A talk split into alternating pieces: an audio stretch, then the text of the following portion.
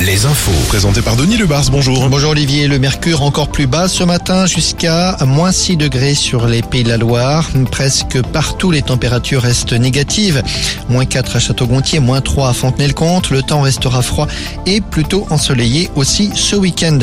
Justice, un chasseur au tribunal de Saumur aujourd'hui. L'homme âgé de 63 ans avait tiré en direction d'un groupe de cyclistes. C'était en octobre dernier à Gênes-Val-de-Loire. Plusieurs cyclistes avaient été touchés par les plombs. Une altercation avec le chasseur avait suivi.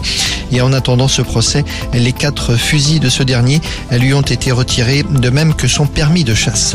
La réforme des retraites, levée du blocus à Donge, comme prévu, la raffinerie a été bloquée pendant 48 heures, euh, hier euh, mais aussi mardi, deux jours pendant lesquels les expéditions ont été suspendues, mais pas la production de carburant.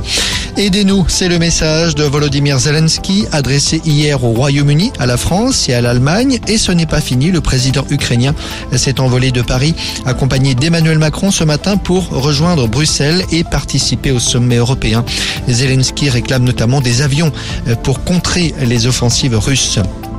Les épidémies de l'hiver, on l'a vu hier, le rebond de la grippe se confirme.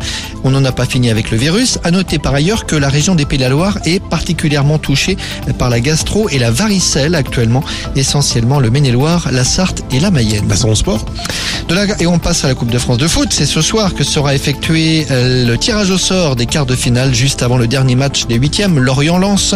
Le FC Nantes vainqueur à Angers hier soir au tir au but reste donc en lice pour défendre son titre. Ce que l'on sait, c'est que les quarts de finale se joueront dans trois semaines autour du 1er mars. Et puis en ski, Alexis Pinturo vise un nouveau sacre mondial aujourd'hui. Deux jours après son sacre en combiné, le Français dispute le géant en cette fin de matinée. Bonne journée à tous.